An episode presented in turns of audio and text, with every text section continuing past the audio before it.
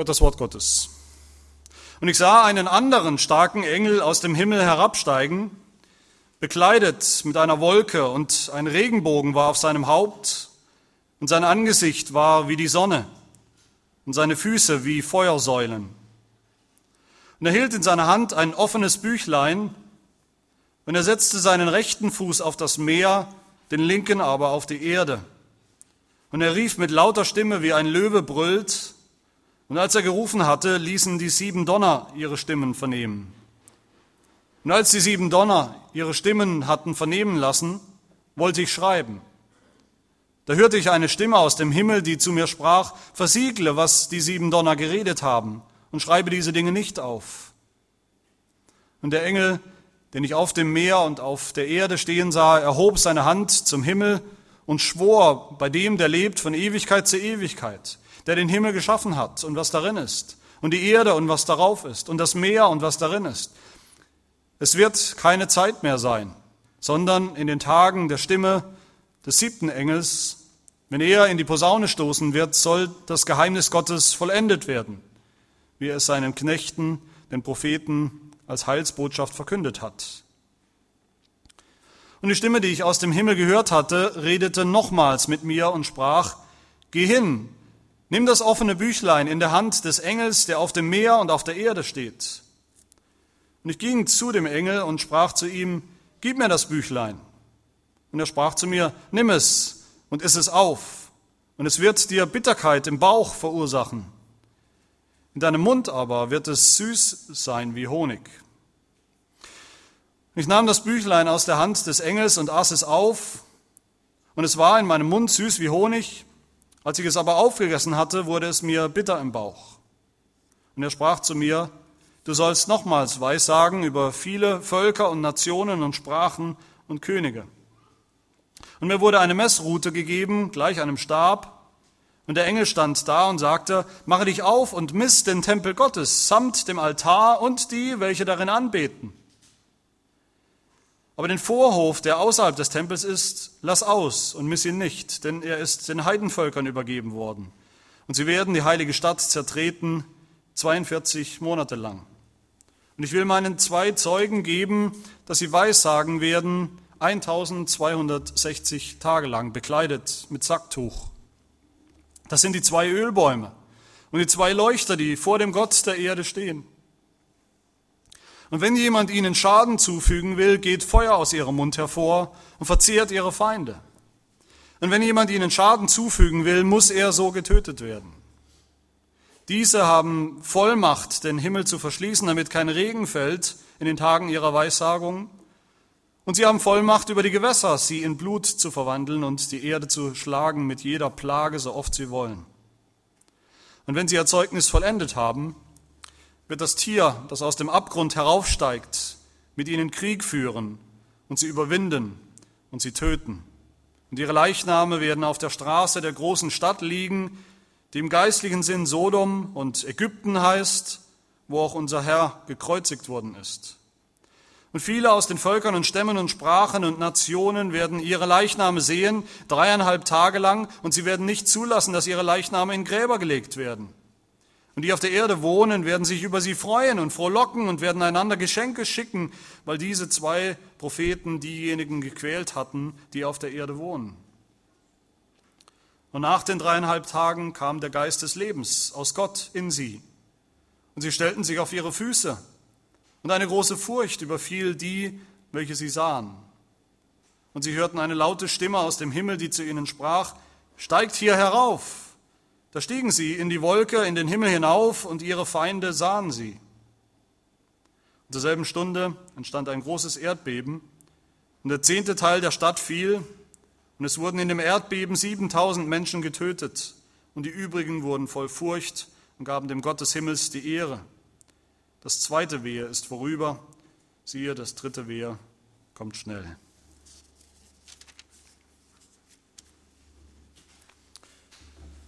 Wieder einmal nehmen uns diese Verse direkt mitten hinein in das große Drama von Gericht und Erlösung. Gericht und Erlösung. Vielleicht geht es uns ja wenn wir das hören, wieder mal hören, vielleicht geht es uns ähnlich, wie wenn, wie wenn man in, vielleicht in das Louvre geht oder in ein anderes großes ähm, Museum, wo man die großen, vielleicht die größten künstlerischen Errungenschaften der Menschheit durch die Jahrhunderte hindurch sich anschaut. Man hat sich vielleicht lange darauf vorbereitet, man freut sich auf diesen Besuch, wo man sich ein bisschen Kunst und Kultur gönnen will und schon nach dem 15. oder 18. Bild ist man gelangweilt, fängt an zu gähnen und denkt eigentlich ans Mittagessen und überspringt dann sogar noch die Mona Lisa, weil man doch anderes zu tun hat. So, oft ist es, so ist es bei uns sicherlich oft. Wir kommen hierher sonntags, wir kommen sonntags in, in die Kirche, in den Gottesdienst und sind innerlich natürlich beschäftigt, noch mehr oder weniger stark mit unserem Alltag, mit den Rechnungen, den Hausrechnungen, mit den Windeln der Kinder, mit den Schulnoten der Kinder, mit Krankheit, Vielleicht freuen wir uns auch, wenn wir kommen, schon auf den Smalltalk und den Kaffee nach dem Gottesdienst. Und da ist es dann wieder, wie wir es gelesen haben, dieses Drama von Gericht und Erlösung, von Himmel und Hölle. Und vielleicht sind wir auch gelangweilt. Was hat das mit mir zu tun? Was verändert das, wie ich lebe, was mein Leben bedeutet von Montag bis Samstag? Was hat das mit mir zu tun? Ich brauche diese ständige Erinnerung an dieses, diese langweiligen dogmatischen Dinge, Hölle und Himmel, davon kann ich mir nichts kaufen. Die englische Schriftstellerin Dorothy Sayers, die, denke ich, vielen bekannt ist, die ähm, bekannte Krimis auch geschrieben hat, die auch äh, übersetzt wurden auf Deutsch, die auch verfilmt wurden sogar, die schreibt oder hat geschrieben, er lebt ja nicht mehr, die offizielle kirchliche Verkündigung hat seit einiger Zeit eine schlechte Presse. Man versichert uns dauernd, die Kirchen seien darum so leer, weil Prediger zu viel Gewicht auf die Lehre legten, auf das langweilige Dogma, wie man zu sagen pflegt. Man lasse mich einmal sagen, dass genau das Gegenteil wahr ist. Es ist die Vernachlässigung des Dogmas, die die Predigten so langweilig macht. Der christliche Glaube ist das aufregendste Drama, das der menschlichen Einbildungskraft je geboten wurde. Und gerade im Dogma ist er als dieses Drama verstanden und dargestellt. Wir können diese Lehre, dieses Dogma, erleuchtend nennen oder verheerend. Wir können sie Offenbarung nennen oder auch alten Plunder. Wenn wir sie aber langweilig nennen, dann haben Worte keinen Sinn mehr. Dass Jesus, der Sohn Gottes, den Himmel verlassen hat, dass er Mensch geworden ist, dass er gelitten hat für uns Menschen, dass er gestorben ist, dass er auferstanden ist, dass er zu Rechten des Vaters sitzt, wo er, von wo er kommen wird, zu richten eines Tages die Lebenden und die Toten. Was sagt äh, Sayers? Das ist der Inhalt eines auf alle Fälle erstaunlichen Dramas. Und sie sagt weiter, jeder Journalist, der das zum ersten Mal hören würde, würde es sofort als Neuigkeit, als Nachricht erkennen. Und die das zum ersten Mal hörten, nannten es wirklich Neuigkeit, und zwar eine gute Neuigkeit uns zum Trotz, die wir imstande sind zu vergessen, dass das Wort Evangelium immer so etwas Sensationelles meinte. Zitat Ende. Natürlich denke ich, passt das sehr gut, wenn es um Gericht und Erlösung geht, dann müssen wir uns erinnern, diese, diese Begriffe, diese großen, steilen Wahrheiten, die kommen eigentlich aus dem juristischen Jargon. Gericht und, und Erlösung oder Befreiung, Freispruch. Das Gericht am Ende, von dem hier die Rede ist, wo Urteile gesprochen werden, wo Himmel und Hölle die Konsequenzen sind. Dieser Gerichtsprozess ist der Schauplatz des allergrößten Dramas aller Zeiten, wie Dorothy Sayers es nannte. Das größte Drama aller Zeiten. Und hier sehen wir in diesem Text, wie in diesem Gerichtsprozess, wie in jedem guten Gerichtsprozess, Zeugen verschiedene Zeugen auftreten. Und Zeugen, das wissen wir, wenn wir noch nicht dabei waren, dann zumindest aus dem Fernsehen kennen wir das. Ich hoffe, wir waren auch schon mal dabei, dass Zeugen ganz entscheidend zu dem Ausgang eines Gerichtsprozesses beitragen. Die können das ähm, kippen. Die sind das Zünglein an der Waage oft. Und wir sehen hier zuerst, zuerst ist die Rede von einem starken Engel als Zeugen, dann von Johannes, der selbst Zeugnis geben soll und dann zum Schluss von zwei rätselhaften Zeugen in Kapitel 11. Der erste Zeuge also ist dieser starke Engel. Johannes sieht einen anderen starken Engel. Wer ist dieser Engel? Worum geht es hier? Da gibt es unterschiedliche Ansichten. Manche Ausleger sagen, ja, das ist, es steht da, es ist ein Engel, also es ist auch nicht mehr als ein Engel. Andere Ausleger sagen, es handelt sich in Wirklichkeit um Jesus, der hier Johannes begegnet in diesen Bildern, in dieser Bildersprache. Ich denke, beides ist richtig. Ich denke, wir müssen uns gar nicht entscheiden. Natürlich wird ein Engel beschrieben, das steht hier, aber es wird doch auch deutlich, wenn wir genau hinschauen, dass, da, dass er mehr ist als nur ein Engel, dass das ein Engel ist, der göttliche Eigenschaften hat.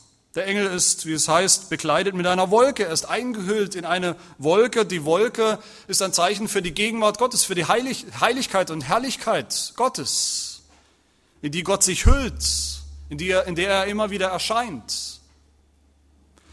Das Bild geht zurück natürlich auch auf Daniel 7, auf eine Stelle, die wir mittlerweile auswendig können äh, müssten, weil wir sie schon so oft gehört haben.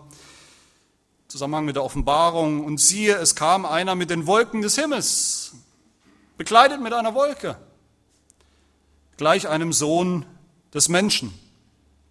Und wir erinnern uns, auch dieser Menschensohn ist, ja, er ist menschlich, aber er ist eben auch mehr, er ist auch göttlich.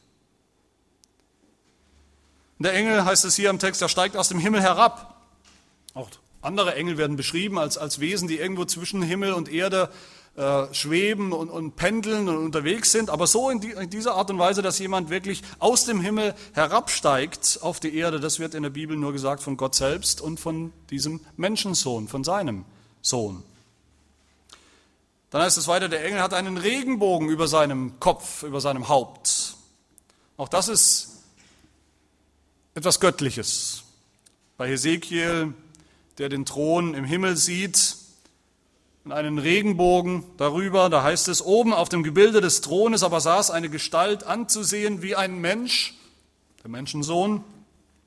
Wie der Bogen aussieht, der an einem Regentag in den Wolken erscheint, so war auch der Glanz ringsum anzusehen. So war das Aussehen der Erscheinung der Herrlichkeit des Herrn, der Herrlichkeit Gottes. Mit dem Regenbogen um sich herum wird in der Offenbarung nur Jesus selbst beschrieben. Kapitel 4 hat man das gehört, Kapitel 4, Vers 3, der auf dem Thron saß, war in seinem Aussehen einem Jaspis, einem Sardisstein gleich, und ein Regenbogen war rings um den Thron, der glich seinem Aussehen, in seinem Aussehen einem Smaragd. Der Engel hat ein Angesicht wie die Sonne selbst, heißt es hier, auch das haben wir schon gehört, als Beschreibung Jesu. Kapitel 1, Vers 16, sein Angesicht leuchtete wie die Sonne in ihrer Kraft. Das ist Jesus. Und er hat Füße wie Feuersäulen. Da werden zwei Bilder, die wir kennen, miteinander vermischt, übereinander gelegt. Das Bild der Füße, die wie Erz sind, schimmerndes Erz, das glüht im Ofen, wie wir das gehört haben, Kapitel 1. Und das Bild der Feuersäule, das wir aus dem Alten Testament kennen, wo aus dem Exodus, wo Gott in der Wüstenwanderung bei seinem Volk war, bei dem Volk Israel war, in Form einer Feuersäule. Das ist die Gegenwart Gottes. Und der Engel wird beschrieben, er stellt sich breitbeinig auf, mit einem Bein auf das Meer, mit, einem, mit dem anderen Bein auf das Land. Das sind die zwei Elemente der Schöpfung. Als wollte er sagen, ich bin der Schöpfer. Ich habe das gemacht. Es gehört mir. Alles, worauf ich stehe, ist meins. Das mehr als ein Engel jemals äh, sagen könnte. Und er brüllt, der Engel, er brüllt wie ein Löwe, Vers 3, er brüllt wie der Löwe aus dem Stamm Juda. Unser Herr Jesus Christus. Ich denke, wir müssen uns nicht entscheiden, ob es hier nur um einen Engel geht oder ob es um ein göttliches Wesen, ob es um Jesus selbst geht. Es ist nicht entscheidend, ob Johannes einen Engel sieht, der Jesus repräsentiert oder ob er Jesus selbst sieht. Auf jeden Fall geht es hier um Christus. Das ist das, was zählt. Das ist die Aussage. Wir sollen kapieren in dieser Szene, Christus ist hier. Christus ist hier und er ist der allererste Zeuge, der hier auftritt in, dieser, in diesem Gerichtsprozess. Woher habe ich das, dass Jesus hier ein Zeuge ist? Habe ich das gerade erfunden, dass es reinpasst in die Gliederung? Nein, wir sehen, Christus tritt, tritt auf und er redet. Er bezeugt Wenn er den Mund auftut, um Zeugnis zu geben, dann ist es wie sieben tosende Donner. So gewichtig ist seine Meinung. Sie ist keine Meinung, sie ist eine Zeugenaussage, die gilt, die wahr ist. Was er sagt, ist wie ein offenes Büchlein. Es ist dieses Buch, die Schriftrolle, die wir schon kennen, die nur einer würdig war und fähig war zu öffnen, nämlich das Lamm, das geschlachtet war, Jesus Christus.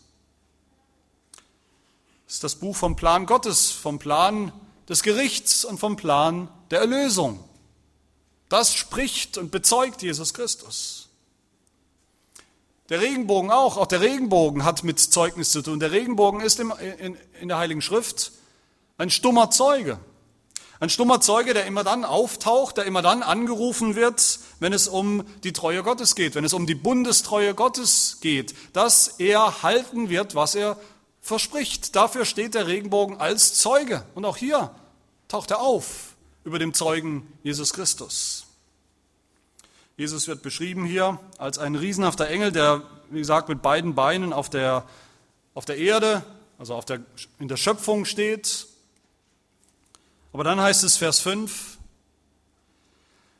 er hebt seine Hand zum Himmel, zum Schwur, wie ein Zeuge vor Gericht schwört, wie ein Zeuge vor Gericht eingeschworen wird, heutzutage auf die Bibel, ja, man hat es immer weniger, aber es passiert noch, man wird auf die Bibel eingeschworen, dass man als Zeuge die Wahrheit sagen wird und nichts als die Wahrheit. Das tut Jesus Christus hier.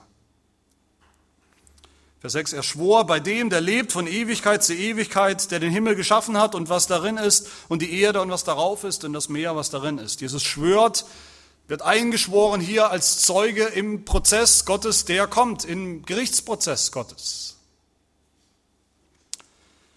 Er bezeugt die großen Wahrheiten Gottes, dass es wahr ist, dass Gericht kommt und dass das Heil kommt. Das große Drama, das die Menschen immer schon versucht haben zu ignorieren. Zu den Zeiten Noahs bis heute hat sich nichts geändert. Das Drama, das große Drama, das kommt und das gilt und das wahr ist, dass die Menschen aber die Gottlosen verleugnen, ignorieren wollen. Sünder haben immer schon versucht, das Zeugnis Jesu zu diskreditieren, klein zu machen, in Verruf zu bringen. Sie haben Zeugnisse fingiert, falsches Zeugnis abgelegt gegen Jesus seit 2000 Jahren. War es nicht so vor Pontius Pilatus auch einem Gericht, der Gerichtsverhandlung Jesu, als sie versuchten, Jesus loszuwerden, als sie versuchten, Jesus anzuklagen, Matthäus 26, da heißt es, aber die obersten Priester und die Ältesten und der ganze Hohe Rat suchten ein falsches Zeugnis gegen Jesus, um ihn zu töten. Aber sie fanden keins. Und obgleich viele falsche Zeugen her, herzukamen, fanden sie doch keines. Zuletzt aber kamen zwei falsche Zeugen. Zwei gekaufte, zwei fingierte Zeugen. Und sie sprachen, dieser hat gesagt, ich kann den Tempel Gottes zerstören und ihn in drei Tagen aufbauen. Da zerriss der Hohepriester seine Kleider und sprach, er hat gelästert, was brauchen wir weitere Zeugen? Siehe, nun habt ihr seine Lästerung gehört. So war es immer schon. Falsche Zeugen wollten das Zeugnis Jesu aushebeln, zunichte machen. Aber damit kommen sie nicht durch im Gericht. Jesus tritt auf, der erste Zeuge, der treue Zeuge, der Erstgeborene aus den Toten, der Fürst über die Könige der Erde. Er, der von Anfang an die Wahrheit Gottes bezeugt hat, vom ersten Moment seines Kommens an. Bis zum letzten Moment war er Zeuge. Mit seinen Worten hat er bezeugt die Wahrheit Gottes von Gericht und Heil. Mit seinen Taten hat er es bezeugt. Mit seinem Leiden hat er es bezeugt. Mit seinem Sterben hat er es bezeugt. Mit seiner Auferstehung. All das waren Zeugnisse. Aussagen, dass all das stimmt. Jesus ist der Inbegriff des biblischen Märtyrers. Und wir erinnern uns, was Märtyrer bedeutet. Oder was Zeuge bedeutet. Zeuge im Griechischen ist das Wort für Märtyrer. Zeugen, bezeugen bis in den Tod hinein, wie es Jesus als allererster vorgemacht hat.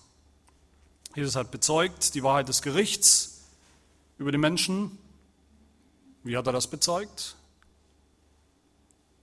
Indem er zuerst in dieses Gericht gekommen ist, das Gericht Gottes am Kreuz. Und Jesus hat auch bezeugt die Wahrheit des Heils, des Heils, in das er als erster eingegangen ist, als Erstgeborener von den Toten. Aber Jesus ist nicht der einzige Zeuge hier. Jesus beauftragt dann noch einen anderen Zeugen, nämlich Johannes. Johannes als ein Prophet. Jesus redet hier mit Johannes und er sagt zu ihm, geh hin, nimm das offene Büchlein in der Hand des Engels, der auf dem Meer und der Erde steht. Johannes geht und er nimmt dieses Büchlein und er isst es, wie ihm aufgetragen wird. Und es wird bitter in seinem Bauch, aber süß wie Honig in seinem Mund. Wie schon der Prophet Hesekiel, sagen wir es hier fast wortwörtlich bei Johannes, auch er soll ein Zeuge sein, ein Zeuge der Anklage gegen die gottlose Menschheit. Hesekiel hatte den Auftrag, als Zeuge aufzutreten im Gericht gegen die Gottlosen im Volk Israel, im Volk Gottes, das ungläubige Volk Gottes. Hesekiel 2, du sollst meine Worte zu ihnen reden, spricht Gott zu ihm, ob sie nun darauf hören oder es bleiben lassen, denn sie sind widerspenstig. Du aber, Menschensohn, höre auf das, was ich zu dir rede, sei nicht widerspenstig wie das widerspenstige Haus. Tu deinen Mund auf und iss, was ich dir gebe. Da schaute ich und siehe, eine Hand war zu mir ausgestreckt und siehe, sie hielt eine Buchrolle. Und er breitete sie vor mir aus und sie war auf der Vorderseite und auf der Rückseite beschrieben und es waren Klagen, Seufzer und Weherufe darauf geschrieben. Und er sprach zu mir, Menschensohn, iss, was du hier vorfindest. Iss diese Rolle und geh hin, rede zum Haus Israel. Da tat ich meinen Mund auf und er gab mir jene Rolle zu essen. Und er sprach zu mir, Menschensohn, speise deinen Bauch und fülle deinen Leib mit dieser Rolle, die ich dir gebe. Da aß ich und es war in meinem Mund so süß wie Honig. Das wird hier wieder aufgenommen bei Johannes, das Zeugnis gegen die Gottlosen im Volk Gottes. Und Johannes hat dann auch den Auftrag als Zeuge gegen die ungläubige Welt insgesamt aufzutreten. Vers 11, du sollst nochmals Weissagen über viele Völker und Nationen und Sprachen und Könige. Und die Botschaft das Büchlein, das er verschluckt hat, dass er, das ihm in Fleisch und Blut übergegangen ist. Sie war bittersüß in seinem Magen. Also bitter im Magen und süß in seinem Mund. Was bedeutet das? Es ist bittersüß. Die Botschaft, das Buch ist bittersüß, weil dieses Büchlein, diese Botschaft Gesetz und Evangelium beinhaltet. Gericht und Heil. Es ist kein Geheimnis, dass es immer bittersüß ist, ein Zeuge Gottes zu sein. Das gilt für alle. Zeuge Jesu Christi zu sein, ist eine bittersüße Erfahrung, Realität.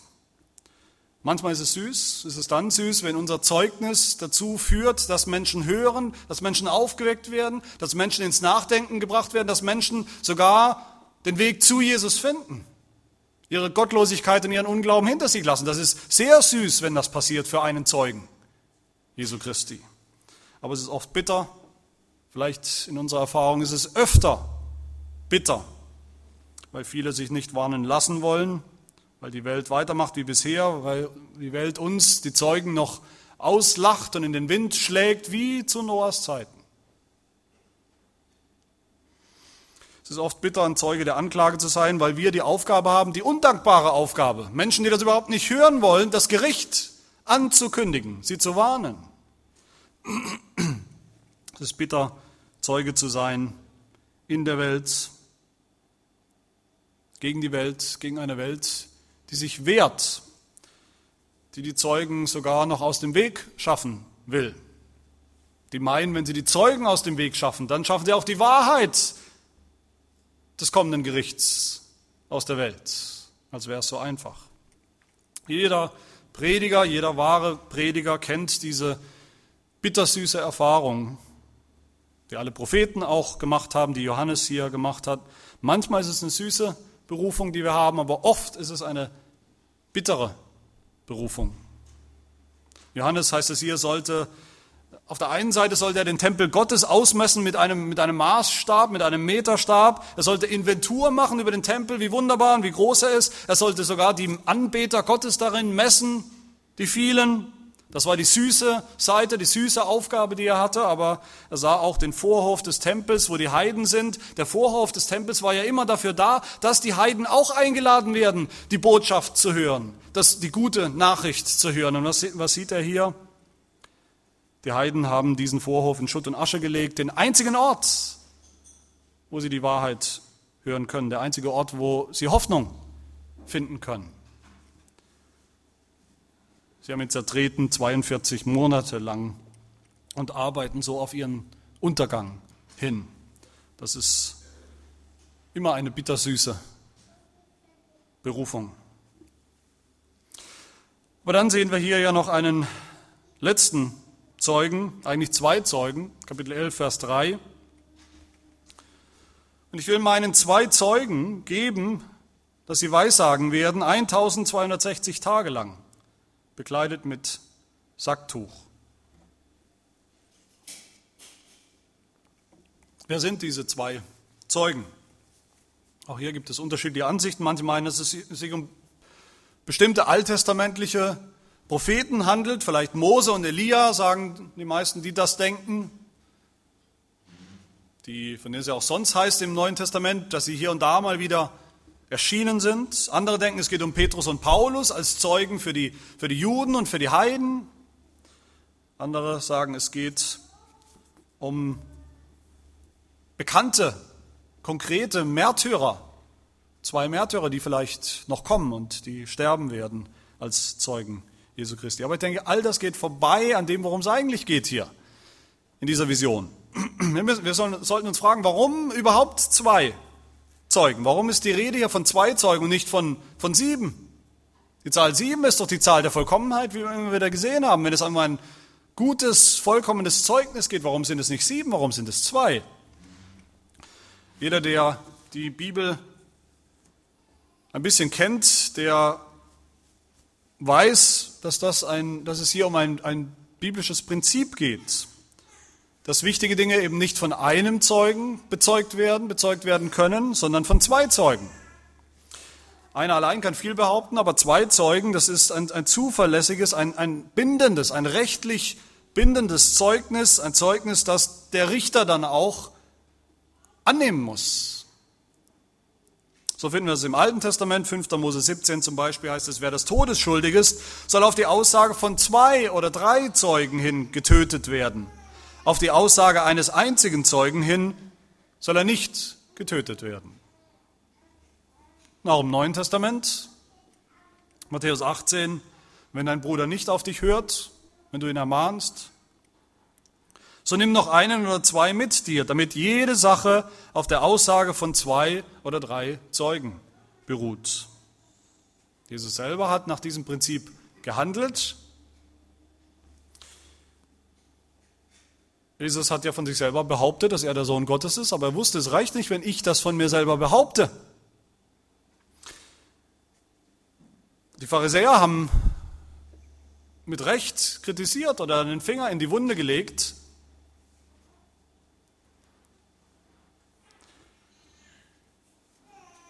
haben zu ihm gesagt, du legst von dir selbst Zeugnis ab, dein Zeugnis ist nicht glaubwürdig. Aber Jesus sagte zu ihnen, auch wenn ich richte, so ist mein Gericht wahrhaftig, denn ich bin nicht allein, sondern ich und der Vater, der mich gesandt hat. Steht aber auch in eurem Gesetz geschrieben, dass das Zeugnis zweier Menschen glaubwürdig ist. Ich bin es, der ich von mir selbst Zeugnis gebe und der Vater, der mich gesandt hat gibt auch Zeugnis von mir. Zwei Zeugen, Jesus Christus und der Vater. Und so hat Jesus auch seine Jünger ausgesandt in die Welt als Zeugen, nicht allein, sondern zu zweit. Ich weiß nicht, ob ihr euch schon mal gefragt habt, warum die Jünger eigentlich immer zu zweit unterwegs waren. Lukas 10, Vers 1, danach bestimmte der Herr noch 70 andere Jünger und je zwei und zwei, sandte sie je zwei und zwei vor sich her in alle Städte und Orte, wohin er selbst kommen wollte. 35 Mal zwei Zeugen. Darum geht es. Nicht, damit es lustiger ist. Erst zwei Zeugen konnten ein, ein verbindliches, juristisch geltendes Zeugnis abgeben gültig vor der Welt, die dieses Gesetz ja kannte, die dieses Gesetz ja auch annahm, auch gültig vor Gott und seinem Gerichtshof. Jesus sandte seine Jünger aus als Zeugen, zwei und zwei, um zu heilen, zu predigen, aber er sagte auch zu ihnen in Lukas 10 weiter, wenn ihr aber in eine Stadt kommt und sie euch nicht aufnehmen, da geht auf ihre Gassen hinaus und sprecht, auch den Staub, der sich aus eurer Stadt an uns gehängt hat, streifen wir ab gegen euch, als Zeugnis gegen euch. Doch sollt ihr wissen, dass das Reich Gottes nahe zu euch herbeigekommen ist, mit uns, den Zeugen. Ich sage euch aber, sollten die Jünger sagen, es wird Sodom an jenem Tag, an dem Tag des Gerichts, erträglicher gehen als dieser Stadt. Und warum? Weil diese Stadt die Zeugen Jesu Christi hatte bei sich. Wo immer die zwei Jünger hingekommen sind, als das Evangelium verkündigt haben, da hat die Welt, da haben die Ungläubigen, da haben die, die es gehört haben, ihr Zeugnis bekommen. Ein Zeugnis von Heil und Unheil, ein Zeugnis, das sie nicht einfach wieder loswerden konnten, einfach ignorieren konnten, sagen konnten, wir haben es nicht gehört, wir haben es nicht richtig verstanden. Ein Zeugnis, das gilt bis hinein ins letzte Gericht. Zwei Zeugen hier, die stehen also für dieses biblische Prinzip, juristische Prinzip, dass Aussagen vor Gericht von anderen bezeugt werden müssen, um gültig zu sein. Dann gelten sie. Aber wir können noch mehr sagen natürlich darüber, um wen es hier geht. Die zwei Zeugen, heißt es in Vers 4, sind zwei Ölbäume und zwei Leuchter, die vor dem Gott der Erde stehen. Auch hier brauchen wir nicht anzufangen zu raten, wer die zwei Ölbäume vielleicht sein könnten oder die Leuchter, ob das konkrete Personen sind. Das kann ja gar nicht sein. Auch rein mathematisch geht es nicht auf. Zwei Zeugen, dann sind es zwei Ölbäume und zwei Leuchter. Das macht vier. Also es kann nicht wortwörtlich verstanden werden. Wofür steht der Leuchter? Wofür steht der Leuchter im, im Wort Gottes? Der Leuchter, der siebenarmige Leuchter steht ja mittendrin immer im Heiligtum, schon im, im Zelt, in der Stiftshütte und dann im Tempel. Dieser siebenarmige Leuchter steht mittendrin um die Herrlichkeit Gottes, um sein Licht, um seine Wahrheit zu reflektieren. Der Leuchter ist ein Zeuge vom Licht Gottes. Und schon früh stehen die Leuchter im Alten Testament dann auch für Menschen, für die Menschen, die Gottes Wahrheit verbreiten, nämlich für sein Volk, für sein Bundesvolk, für die Gemeinde. Kommt nicht von ungefähr, dass Jesus sagt in der Bergpredigt zur Gemeinde, zu dem wahren Volk Gottes, dem Bundesvolk Gottes, ihr seid das Licht der Welt. Diesen Vers, den wir so verkitscht und romantisiert haben, als wären wir Christen, als wäre die Gemeinde wie ein paar schöne runde dicke Adventskerzen, die irgendeine heimliche Atmosphäre in die Welt hinausbringen. Auch da das Licht, die Leuchter, wir die Gemeinde, als Licht der Welt sind Zeugen im Gerichtsprozess, am Ende auch Zeugen gegen diese Welt, in der wir Lichter sind. So sagt Jesus in Johannes 3, darin aber besteht das Gericht, dass das Licht in die Welt gekommen ist und die Menschen liebten die Finsternis mehr als das Licht, denn ihre Werke waren böse. Das galt für Jesus natürlich als allerersten Zeugen. Er war das Licht, das in die Welt gekommen ist. Aber wenn wir jetzt Licht der Welt sind, gilt es für uns auch dass die Welt dieses Licht nicht will. Und es ist ein Zeugnis, das wir bringen gegen sie. In der Offenbarung selbst werden diese Leuchter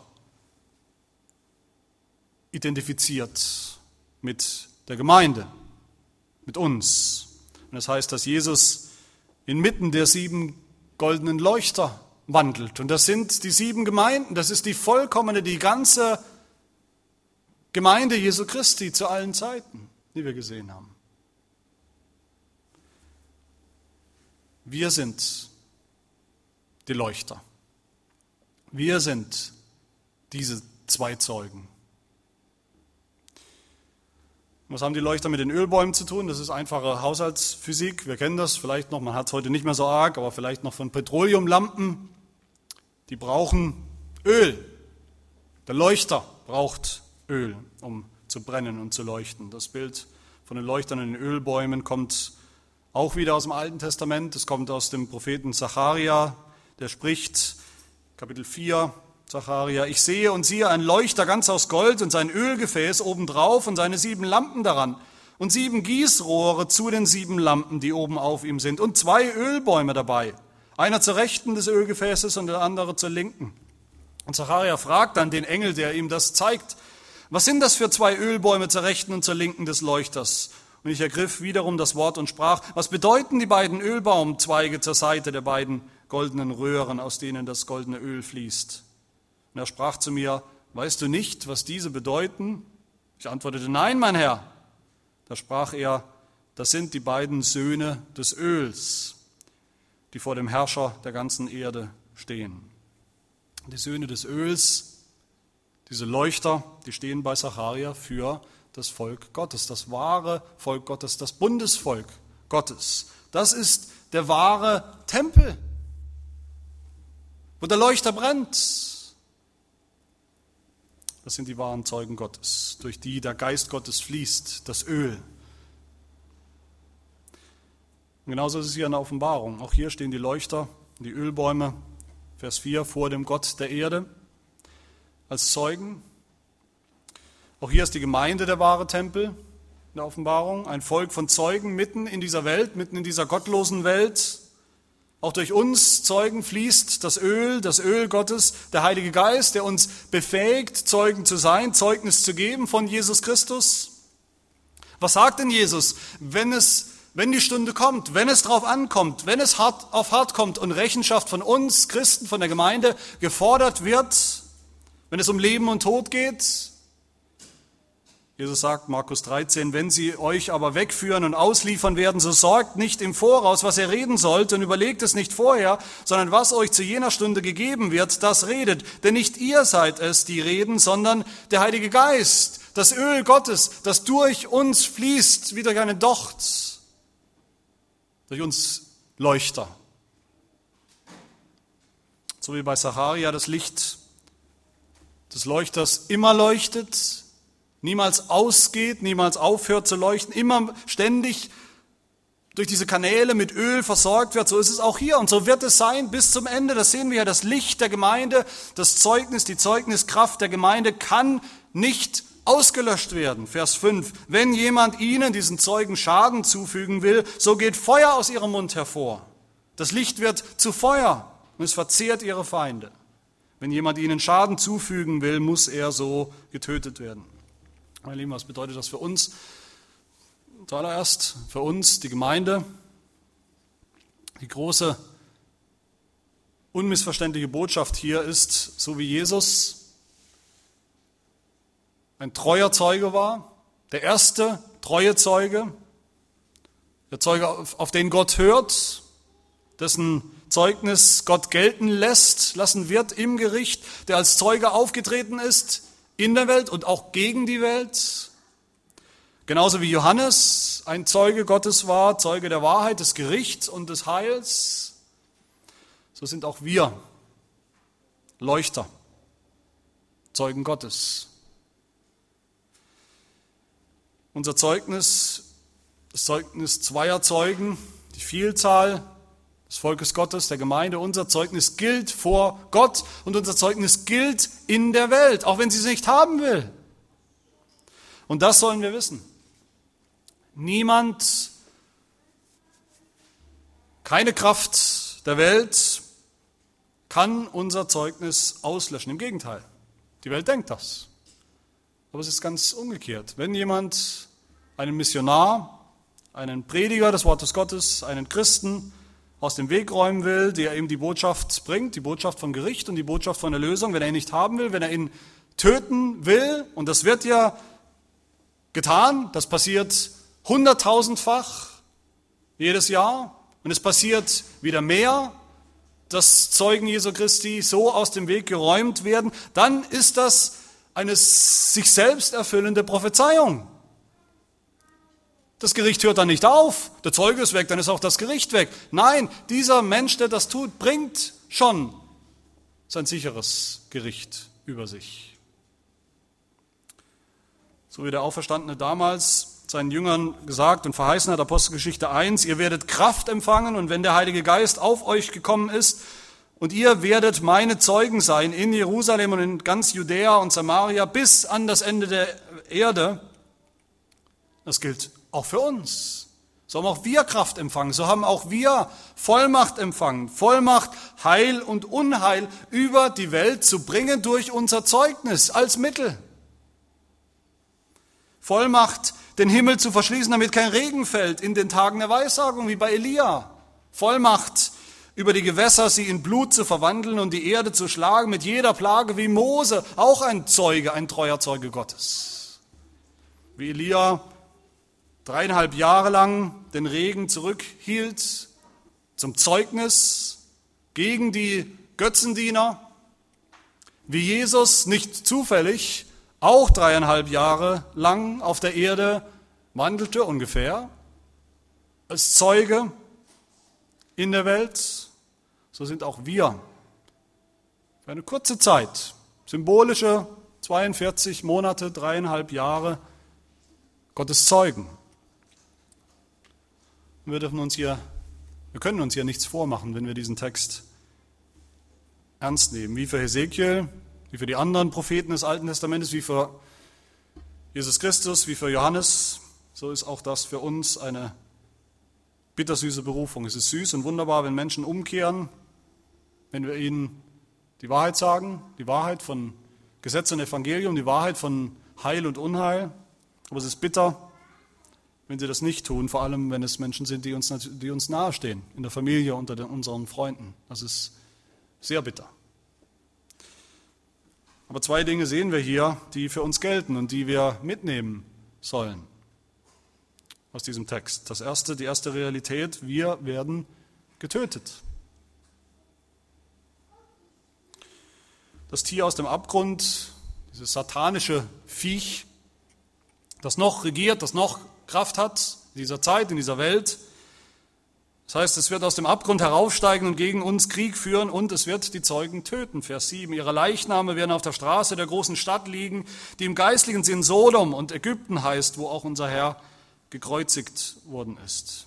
Wie sie Jesus, den Zeugen, den treuen Zeugen, getötet haben, so werden sie auch uns töten. Und viele aus den Völkern und Stämmen und Sprachen und Nationen werden ihre Leichname sehen und die auf der Erde wohnen, werden sich über sie freuen und frohlocken, werden einander Geschenke schicken, sie sehen, hier, die Zeugen sind umgebracht, wir sind sie losgeworden. Das bedeutet nicht, dass jeder Christ tatsächlich mit seinem Leben bezahlen wird für sein Zeugnis, für das Evangelium. Dass jeder Christ tatsächlich als Märtyrer sterben wird. Das bedeutet es nicht, Gott sei Dank nicht. Aber das Zeugnis der Gemeinde Jesu, das Zeugnis unserer Gemeinde ist nur so stark, wie es unsere Bereitschaft ist, so ein Märtyrer zu sein, so ein Zeuge zu sein für die ganze Wahrheit Gottes.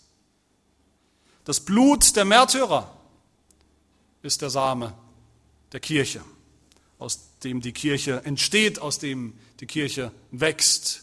Das Blut der Zeugen Aber das Zweite, was wir hier sehen, wir werden nicht nur sterben, wir werden auch leben. Vers 11, nach den dreieinhalb Tagen kam der Geist des Lebens aus Gott in sie, in diese getöteten Zeugen. Und sie stellten sich auf ihre Füße. Und eine große Furcht überfiel die, welche sie sahen. Wie kann das sein? Es ist ein Bild der Auferstehung, es ist ein Bild unserer Auferstehung, der, auf, der kommenden Auferstehung der Zeugen Gottes, der Märtyrer Gottes, die nicht im Tod bleiben werden. Sie hörten eine laute Stimme aus dem Himmel, die zu ihnen sprach, steigt hier herauf. Da stiegen sie in der Wolke in den Himmel hinauf und ihre Feinde sahen sie und konnten es gar nicht fassen. So wird es sein. So wird unsere endgültige Rechtfertigung sein, vor dem Gericht Gottes, vor den Augen der Welt, die uns loshaben wollte. Die Gemeinde, wir sind die Zeugen im größten Drama aller Zeiten. Wir sind nicht Statisten, die zugucken, was Gott da tut. Wir sind Zeugen der Wahrheit, Zeugen von Heil und Unheil. Wir alle. Das beginnt mit dem Moment unseres Glaubens, mit dem Moment unserer Bekehrung, wo wir in die Gemeinde eintreten. Das beginnt schon mit der Taufe. Wir werden ja gleich die Taufe von, von Ruben Meyer miteinander feiern und miterleben. Durch die Taufe gehört er sichtbar wozu? Er gehört sichtbar zum Bundesvolk. Er gehört sichtbar durch dieses Zeichen zu der Schar der Zeugen. Er weiß gar nicht, worauf er sich einlässt. Er ist viel zu klein, das zu kapieren. Aber das ist so. Er ist sofort mitten und für sein ganzes Leben mitten hineingestellt in dieses Drama, in dieses Gerichtsdrama Gottes. Auch er soll sein ganzes Leben lang ein Zeuge sein, ein Leuchter für die Wahrheit, angefeuert von dem Öl des Heiligen Geistes. Und auch seine Taufe soll uns erinnern, dass wir auch solche Zeugen sind. Wir, die Gemeinde, werden ja gleich Zeugen davon, von dieser Taufe. Soll uns auch erinnern an unsere Taufe, die Kinder unter uns, die schon getauft sind, die langsam größer und älter werden, sollen sich erinnern dass ihr Zeugen seid. Nicht erst als Erwachsene, nicht erst wenn wir das Glaubensbekenntnis ablegen, sind wir Zeugen. Wir sind es auch schon jetzt. Wir sind alle Zeugen unter denen in der Schule, unter unseren Arbeitskollegen, unter denen, die nicht glauben, unter denen, die uns ganz genau wie mit der Lupe beobachten, ob wir es meinen oder nicht. Die beobachten uns, was wir sagen und was wir tun und wie wir leben. Wir alle haben diese bittersüße Berufung, Zeugen zu sein, wie wir es auch bekannt haben als wir getauft wurden, als wir Glaubensbekenntnis abgelegt haben. Apostel Paulus sagt im 1. Timotheusbrief, kämpfe den guten Kampf des Glaubens, ergreife das ewige Leben, zu dem du auch berufen bist und worüber du das gute Bekenntnis vor vielen Zeugen abgelegt hast. Das haben wir schon getan. Jetzt ist es an uns, dabei zu bleiben und Zeugen zu bleiben. Wir sind es schon. Aber ich möchte nicht schließen, ich kann nicht schließen, ohne zu fragen, was bedeutet das am Ende für die Welt? Was bedeutet das für die vielleicht, wenn du hier sitzt und denkst oder merkst, dass du noch im Finstern und im Unglauben sitzt? Es dürfte klar sein von diesem Text, mehr als alles andere, das Ende kommt und am Ende steht ein Gericht. All das, was wir hier hören, spielt sich ja ab in der Zwischenzeit, zwischen der sechsten Posaune, den ersten sechs Posaunen und der siebten Posaune, mit der alles am Ende ist, wo alles vorbei ist. Die alte Schöpfung ausgelöscht sein wird. Es wird sie nicht mehr geben, so wie wir sie kennen, die alte Schöpfung. Noch sind Zeugen in der Welt, die von Gericht und Heil reden. Noch hat die Welt ihre Prediger, ihre Verkündiger, noch sind, gehen Tausende von Missionaren aus in alle Herrenländer und geben Zeugnis. Die Botschaft erklingt noch. Und auch wenn die Menschen sie immer wieder in den Wind schlagen, noch erschallt diese Botschaft. Noch ist Zeit der Gnade, noch ist Zeit umzukehren. Aber der Text ist eindeutig in seiner ganzen gewaltigen Bildersprache die nicht nur Bildersprache ist, sondern die für eine Realität steht. Die Realität, nämlich dass irgendwann dieses Zeugnis aufhören wird, das Zeugnis des Evangeliums. Dass irgendwann keine Zeit mehr sein wird, umzukehren. Dass irgendwann keine Zeit mehr sein wird, den Glauben zu, auf die lange Bank zu schieben. Irgendwann, wenn ich mal alt bin, wenn ich mal groß bin, wenn ich mal krank bin, dann fange ich an zu glauben. Wie der Engel sagt, es wird keine Zeit mehr sein, wenn die letzte Posaune erklingt. Noch einmal soll Johannes weissagen, noch sollen die Zeugen Gottes 42 Monate lang weissagen, aber dann kommt die Zeit, wo sie ihr Zeugnis vollendet haben, Vers 7. Und dann werden sie sich auf beide Beine stellen. Wir, die Gemeinde wird sich auf beide Beine stellen. Die Gemeinde wird sich aus dem Staub machen, sozusagen, hinein in die neue Schöpfung, Sie werden den Staub, wir werden den Staub von unseren Füßen schütteln und uns abwenden von der gottlosen Stadt zum Zeugnis gegen sie. Und dann wird in dieser Welt, in dem was übrig bleibt, bittere Realität, was in Offenbarung 18 steht, das Licht des Leuchters wird nicht mehr in dir, in Babylon, in dieser weltlichen Stadt scheinen und die Stimme des Bräutigams und der Braut nicht mehr in dir gehört werden. Es ist aus und vorbei. Das war's dann mit dem Zeugnis von Gericht und von Heil. Und deshalb lasst uns alle glauben, was uns zuallererst Jesus bezeugt hat, als der erste Zeuge in seinem Leben, in seinem Sterben, was der Vater über ihn bezeugt hat, was der Heilige Geist über ihn bezeugt hat. Lasst uns glauben, was die Kirche als Leuchter Gottes bezeugt in ihrer Botschaft, in ihrer Verkündigung, in ihrem Bekenntnis. Und lasst uns selbst Zeugen sein, was wir ja sind, sowieso, ob wir wollen oder nicht. Wir fangen nicht irgendwann an, als Christen Zeugen zu sein, wir sind es sowieso. Wir sind Zeugen in diesem größten Drama aller Zeiten. Amen. Wir wollen beten. Herr, hilf uns, dass wir nicht scherzen mit dem kommenden Gericht, sondern dass wir unser Leben so ordnen, einordnen in das große Drama von Gericht und Erlösung, so einordnen, dass wir auf der richtigen Seite stehen, dass wir uns im Glauben an Jesus Christus hängen, an ihn, der uns zuerst deine Wahrheit bezeugt hat. Die Schärfe des Gerichts, das er an unserer Stelle auf sich genommen hat, aber auch das süße, wunderbare, kostbare Heil, das er für uns erkauft und erwirkt hat. Er hilft uns dann auch durch deinen Heiligen Geist, dass wir treue Zeugen sind in unserem Leben,